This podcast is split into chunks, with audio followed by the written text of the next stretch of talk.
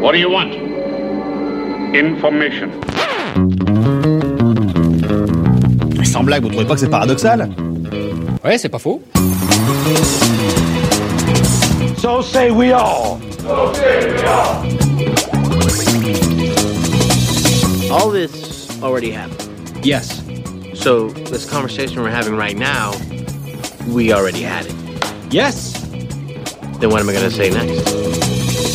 Salut à toutes, salut à tous, bienvenue dans cette 17e édition de Un épisode et j'arrête le podcast 100% série de l'ACS, l'Association française des critiques de séries, en partenariat avec Binge Audio, une demi-heure de débat, de friction et d'embrassade autour d'une œuvre et d'une thématique pour faire, défaire, applaudir ou aplatir les séries dans la joie critique et la bonne humeur journalistique. Next one, next one, next one, next Whoa, one. wait, what, wait, wait, wait. What, what? That's the last one?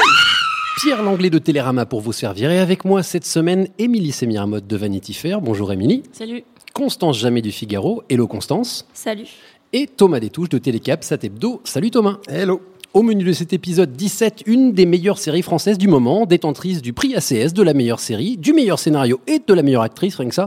10% qui revient le mercredi 19 avril sur France 2. Quelle est la recette de son succès? Cette saison 2 est-elle à la hauteur de la première? Décryptons ensemble la série de Fanny Herrero pour mieux élargir le débat dans un second temps et discuter de l'emploi excitant mais souvent problématique des guests, entre guillemets, les invités de luxe des séries. vous inquiétez pas, ici on est tranquille. Ouais, ben, on sait jamais. Vous étiez au courant? Thé ou café? Je sais qu'elle vous a appelé à 3h09. Elle vous a dit quoi? Écoutez, mon rôle, c'est de vous protéger le mieux possible tous les deux. Votre vie privée ne me regarde pas, mais quand elle est attaquée, vous pouvez compter sur moi pour la défendre. On va les poursuivre en justice et on gagnera, soyez-en sûrs. Mais ça n'enlèvera jamais l'humiliation publique que je viens de me prendre dans la gueule. Je sais, mais vous ne pouvez pas laisser passer ça. Vous faites quoi, là Vous êtes en train de m'enregistrer? Mais non, enfin, Alors elle a appelé, c'est ça? Elle vous a laissé un message? Non. Mais ça pourrait arriver, vous savez, je suis aussi son agent. Il est là le problème, vous savez Vous êtes un agent double, Mathias. Non, je, je suis votre agent à tous les deux, nuance. Eh ben, il va falloir choisir maintenant. Avant de venir à la saison 2, chers amis, disons tout le bien que nous pensons de 10%, puisque nous l'avons plébiscité euh, l'an dernier lors de notre soirée de remise des prix de la CS. Qu'est-ce qui nous a plu? Qu'est-ce qui nous a rendu enthousiastes dans la saison 1 de 10% Pour l'instant, commençons par là, avant évidemment de parler de la deuxième. Qui se jette à l'eau et qui me dit pourquoi euh, Enfin, on va peut-être demander ce que vous avez voté, hein, parce qu'en ce moment, il ne faut pas dire pour qui on vote, mais dites-moi. Le vote est secret, Le enfin, vote est secret. Pierre, tout de même. Euh, qu'est-ce qu'on avait aimé Enfin, qu'est-ce que moi j'avais aimé déjà? Euh, Moi, je ne suis pas un fan hardcore de 10%. Je, je, je, je- je lui reconnais beaucoup de qualités, euh, bien évidemment, mais je ne suis pas non plus en, en pamoison devant la série. Bref, pour répondre à ta question, c'était d'abord une qualité d'écriture qui était assez formidable. Euh, chapeauté par, par la formidable Fanny Herrero.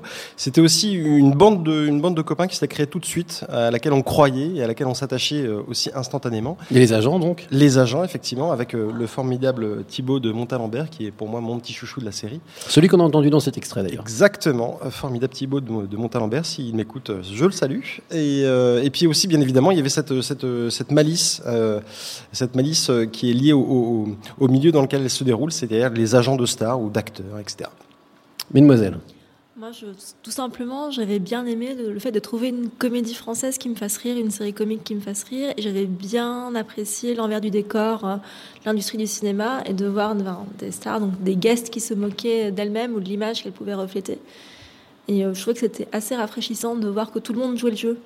On va en parler justement un peu plus en détail de comment ces guests jouent le jeu, puisque c'est aussi la thématique de cette émission. Émilie, un, un mot sur cette saison 1 en tout cas. Ouais, moi, je l'ai accueilli comme un vrai vent de fraîcheur parce que ça a renouvelé un petit peu le genre de la comédie à la française. Alors je mets des air quotes euh, qui se voient pas, mais qui s'entendent pas. En radio, c'est Mais- vachement bien les, Voilà, les c'est- guillemets. voilà, je mets des guillemets.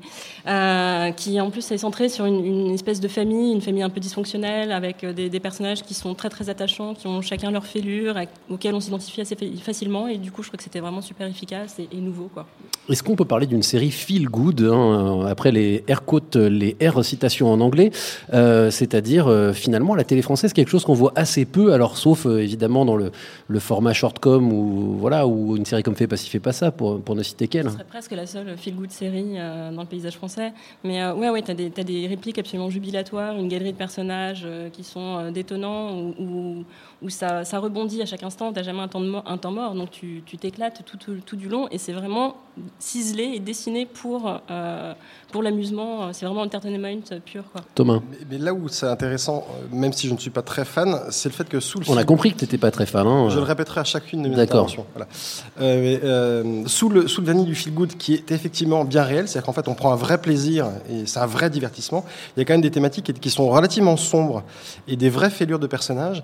D'autant plus que le point commun de tous ces personnages, c'est que ils, ils mettent en avant le, le- le- ils essaient de créer un désir autour d'une personne, mais c'est aussi le désir qui- qui- qu'ils essaient de d'émettre pour eux-mêmes. Et ils ont tous envie d'être aimés. Et en fait, ça, pour le coup, c'est une des thématiques qui me plaît le plus dans la série. Oui, parce que quand je parle de Constance, je te laisse la parole tout de suite, mais quand je parle de, de feel good, c'est vrai qu'on pourrait se dire, euh, évidemment, euh, on est dans la grosse comédie. Non, mais c'est ça, ça qui est intéressant dans 10%, c'est que finalement, ils vont pas très très bien ces personnages, et que c'est une série qui euh, qui prend le temps de- leurs peurs, leurs angoisses, leur solitude, leurs névroses, etc. Moi, ce que je trouvais très touchant, c'est qu'à la base, c'est quand même euh, la description d'un univers professionnel où tu es forcément en concurrence avec euh, ton collègue, et même s'ils ont des différentes approches, voire parfois des rivalités entre eux, à la fin, ils sont quand même tous tendus vers le même but. Et euh, comme disait Thomas, on est face à une galerie de personnages qui, six épisodes, c'est très court, mais quand même, on a le temps dans six épisodes de les discerner chacun.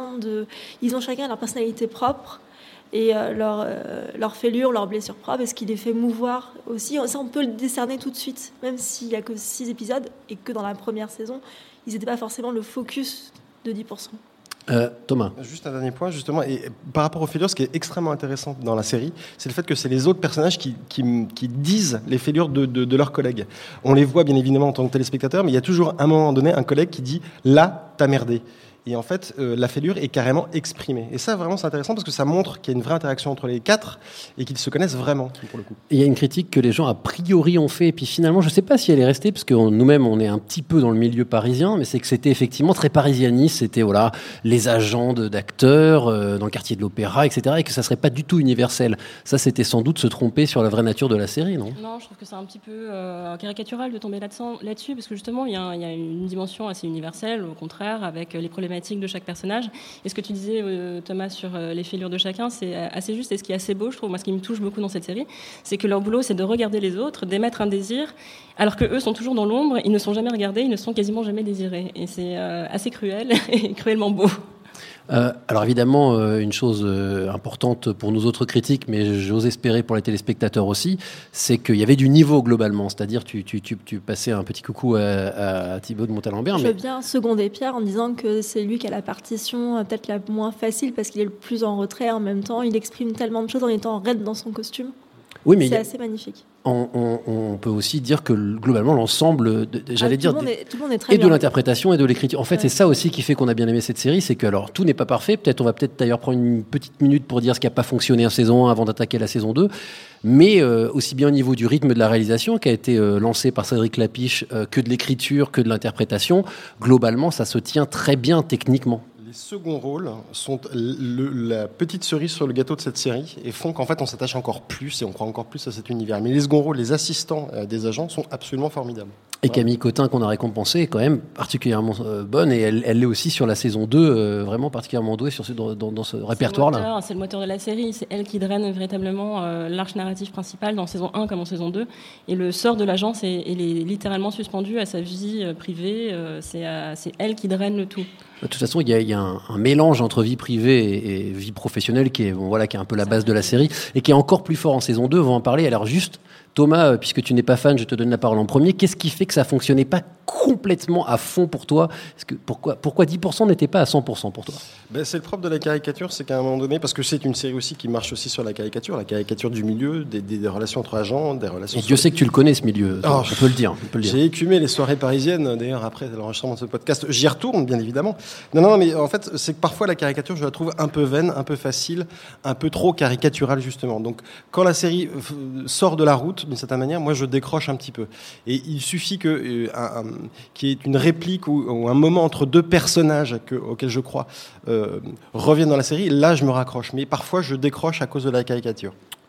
Émilie, Constance, vous, euh, vous étiez à fond dès le début ou il y a quand même des choses où vous vous êtes dit, bah, ça serait quand même bien qu'ils améliorent ça en Moi, saison je 2 suis entrée très facilement euh, dans la série avec les deux premiers épisodes. Et après, je trouvais qu'il y avait un peu un passage à vide au milieu. Est-ce que c'était que moi j'ai attribué au fait que les intrigues qui étaient euh, soutenues euh, par les invités étaient assez molles et je me suis réveillée sur l'épisode de Julie Gaillac qui, bon, pour des raisons personnelles, m'a extrêmement divertie. Et Joe Star, si je me Oui. souviens bien. Euh, Émilie, une petite euh, limitation Même, euh, même avis, même constat sur le, le ventre mou euh, du, du milieu de la saison. Et euh, je rajouterai aussi un petit bémol sur la, la réalisation que j'ai trouvé un petit peu lisse aussi en saison 1 et qui s'égaye, euh, qui a tendance à s'égayer un peu en saison 2. Et bien justement, on va en parler de la saison 2. Oh là là. Oh, tellement magnétique. Tellement élégante. Poétique aussi. Et là, la petite, elle devient aveugle. La grande idiote meurt. Euh, mais de toute façon, euh, je, elle va pas me manquer hein, parce qu'elle était tellement cruche. Et euh, le frère, le beau ténébreux, Hmm il le tue. Non.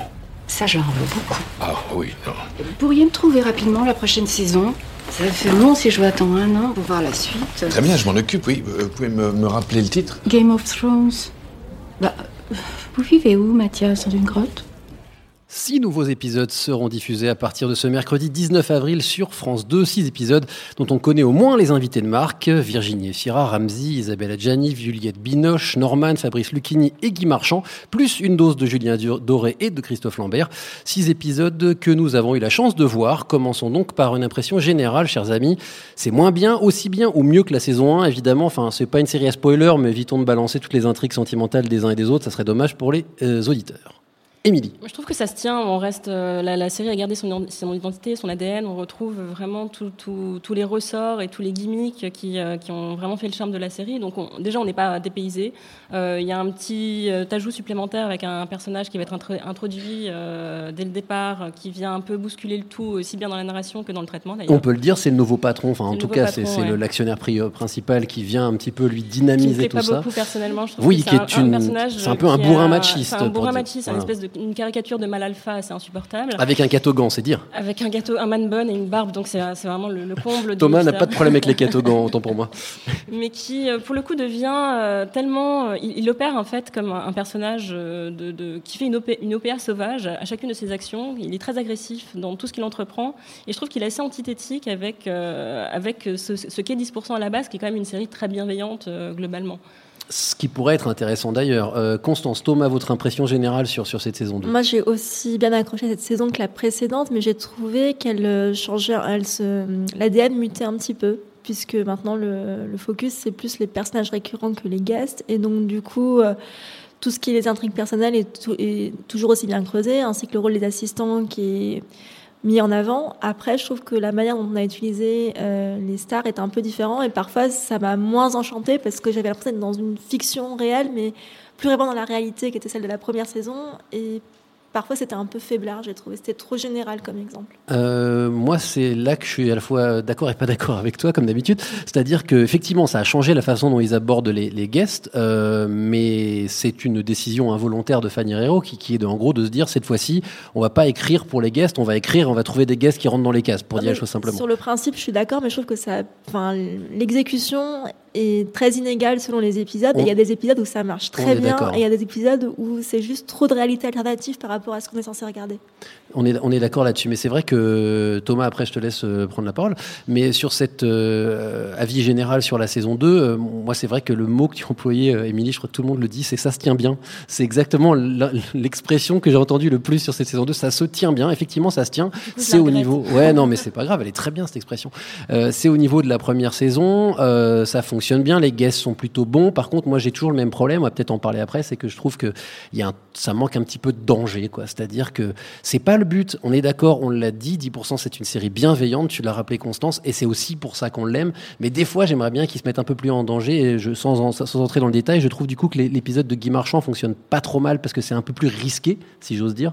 Euh, paradoxalement, l'épisode de Lucchini, qui est peut-être le meilleur, je me, je me risque à dire ça, parce qu'il y a une, on est dans un personnage qui est très proche du vrai Lucchini, mais il y a quelque chose d'un peu de spontané, quoi, de frais là-dedans qui m'a beaucoup plu. d'émouvant et de sensible. Voilà. Il y a un peu le psy euh, de Camille Cotin, ce qui est assez inattendu, parce que c'est quand même deux tempéraments assez différents. Bref, ça marche toujours bien. Euh, Est-ce que Thomas, tu es d'accord avec le fait que ça marche toujours bien? Enfin, en même temps, toi, tu trouvais que ça marchait, mais t'étais pas à fond, fond, fond dès au début. Donc, est-ce que tu es convaincu maintenant? J'ai déjà dit que j'étais pas fan de la première saison. Ouais, Euh, bah, je suis plus fan de la deuxième saison parce qu'en fait, elle a beaucoup plus de défauts, elle a beaucoup plus d'aspérité et bizarrement, ça m'a beaucoup plus plu que la première saison. Maintenant, le, le syndrome de la seconde saison de, de- de 10% ressemble un petit peu au syndrome d'entourage. Euh, On va il- en parler tout à l'heure. parce qu'en fait, c'est exactement les mêmes mots et donc les mêmes effets. Euh, si je repense sur les guests, par exemple, euh, ils n'ont plus vraiment, à, part, euh, moi, mon épisode préféré, c'est celui d'Adjani, qui pour moi ressemble le plus à, à 10% euh, dans, son ADN originel. Mais en fait, les, guests, en première saison, en fait, jouaient avec leur image. C'est moins le cas dans la deuxième, dans la deuxième saison. Et ça, ça me dérange beaucoup parce que ça confirme en fait l'image, fantasmée, réelle ou pas, qu'on qu'on a de, je, je vais rien spoiler, mais Julien Doré, c'est Julien Doré tel qu'on le pense, tel qu'on l'imagine, tel que son personnage public nous apparaît. C'est vrai, alors, sachant que c'est un, un guest prime, lui, hein, c'est pas un guest principal. Il apparaît pendant, récurrent, ouais, récurrent pendant plusieurs épisodes. Il Mais- apparaît mais dans oui. deux épisodes, mais c'est la même chose. Donc, moi, ça, ça me dérange beaucoup. Le fait que les, les, les guests, les stars, en fait, confirment l'image qu'ils qu'ils ont d'eux et ne s'en amusent plus autant. Alors, on va en parler des guests plus, euh, plus en longueur, puisque c'est aussi la thématique de cette émission. Mais une dernière question d'abord. Est-ce qu'il y a un, changement, ce qui est question rhétorique, est-ce qu'il y a un changement de thématique globale? Vers quoi tend cette deuxième saison, sachant qu'on passe plus de temps avec les personnages principaux encore, que du coup, on va plus creuser leur vie sentimentale? Mais il y a quand même, en gros, il y a, il y a- il y a- c'est pas c'est pas très dur à voir. Il y a une thématique constante que tous les guests, ont, que tous les pardon, les personnages principaux ont à travers ces constances. Entre, c'est entre la quête du couple et la quête de la famille, c'est vraiment euh, la vie privée euh, qui est auscultée. Et donc, qu'est-ce que, enfin, qu'est-ce que c'est qu'être heureux en couple? Qu'est-ce que c'est de fonder une famille ou pas? Comment on la fonde?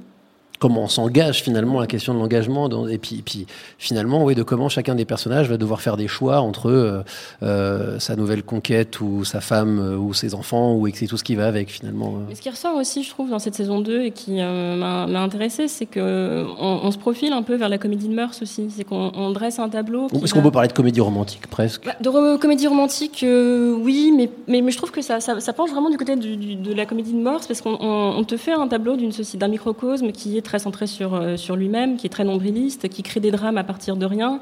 Il y a de la caricature, il y a de la satire, euh, il y a des quiproquos, il y a des mesquineries, tout ça. est- est, euh, est Il y a des en- gros gags hein, même parfois qui fonctionnent pas mal d'ailleurs. Il y, a- il un- il y a un burlesque qui est mis en place, je trouve, Mm. dans la saison 2, avec Mm. des gags visuels qui sont super réussis, qui n'étaient pas du tout présents dans la saison 1 et qui marchent très bien, notamment avec les assistants, Mm. qui sont des, des- des comédiens vraiment physiques, euh, ce que ne sont pas forcément les autres, et ça, ça fonctionne très très bien. Oui, puis ça crée, ça, encore une fois, là pour le coup, ça, ça renforce vraiment euh, la, la vie de bureau aussi. Euh, C'est une comédie de bureau aussi. Tu me dis comédie de mœurs, c'est vrai, comédie de bureau aussi. Et ça renforce vraiment cette, euh, cette, euh, cette réalité que, la, que la série essaie de créer justement. Et je trouve ça, que ce soit crédible ou pas crédible, à la limite, peu importe. La comédie de bureau, en fait, est super attachante et drôle. Et il fonctionne bien pour le coup. Allez, on va creuser un peu le- la thématique de cette émission, les guests, les invités euh, de 10% et d'ailleurs évidemment. Hey! What's up, man? Eddie, how's it going? How you doing, buddy? Good to see you, Good to man. see you. Hey, Matt! Hey. Johnny! Listen, man, did you get this stuff that I sent over to Ari? It's the foundation that I'm working with, the One by One Foundation, the Kids Foundation. Oh, yeah, yeah, yeah. No, I, it's at the house. I haven't had a chance to look at it. You haven't looked at it yet? No, I just, uh, I've, I've been busy. With what?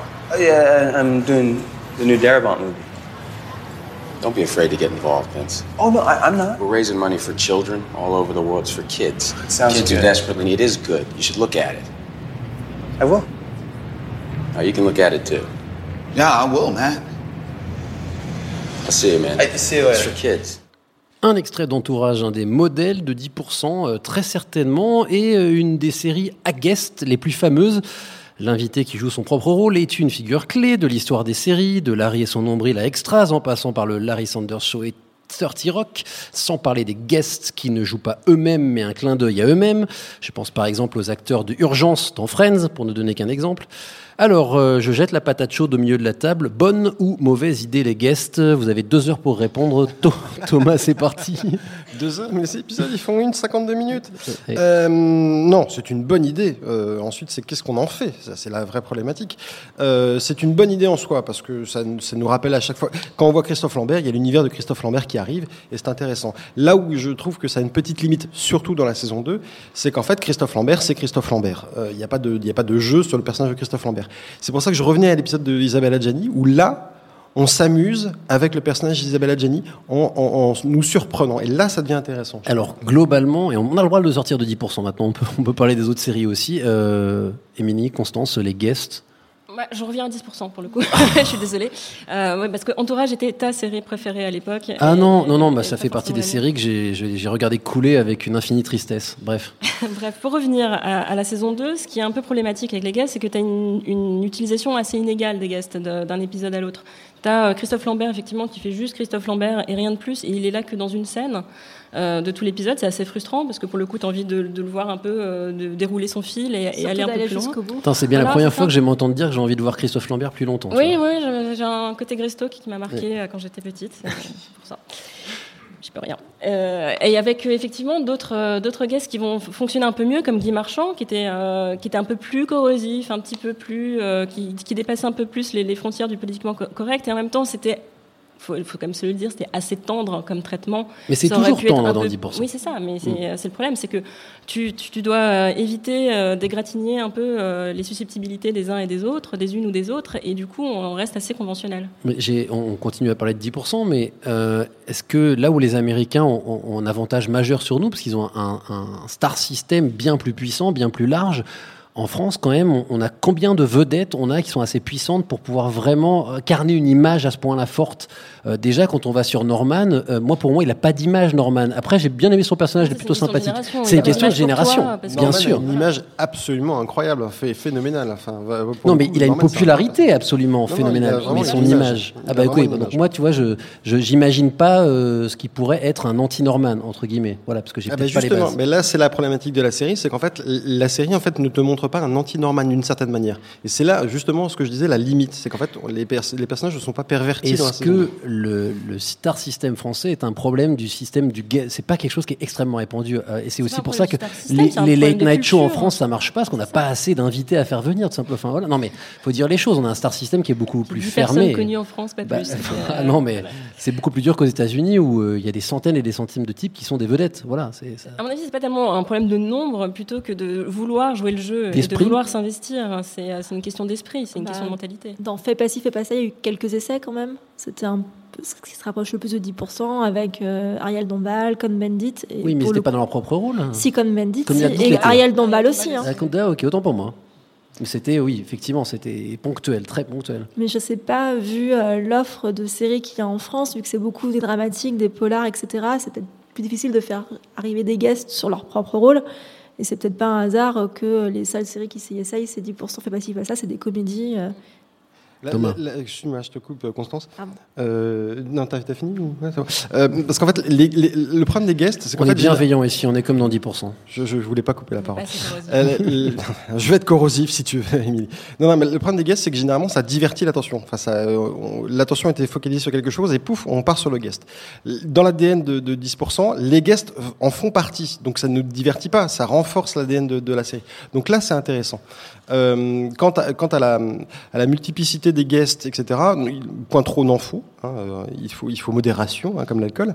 Euh, mais si elles sont bien utilisées, surtout si elles sont perverties, je suis désolé, apparemment je fais une obsession là-dessus.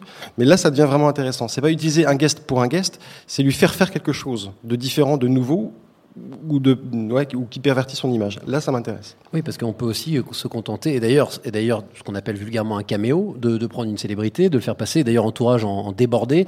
Il y a juste une vedette qui passe, fait Hey, comment ça va? Tu lui tapes dans la main et ça continue. Quoi. Mais la différence, c'est qu'entourage, euh, Liam Neeson qu'on croise dans une voiture en fait en disant euh, les gars disent euh, c'est Liam Neeson, Liam Neeson il fait un doigt d'honneur.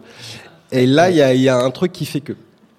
Donc ça, vraiment, ça c'est important. euh, Constance Pardon. Bah, pour euh, élargir ta question dans le sens où tu l'entendais, je trouve que l'intérêt des guests, surtout sur des séries au long cours, c'est que c'est assez divertissant de voir des gens arriver. Et ce qui plus aussi, ce qui est intéressant de savoir, c'est comment le guest et son arrivée vont avoir euh, une empreinte durable ou pas sur les personnages qui restent après son arrivée, son passage.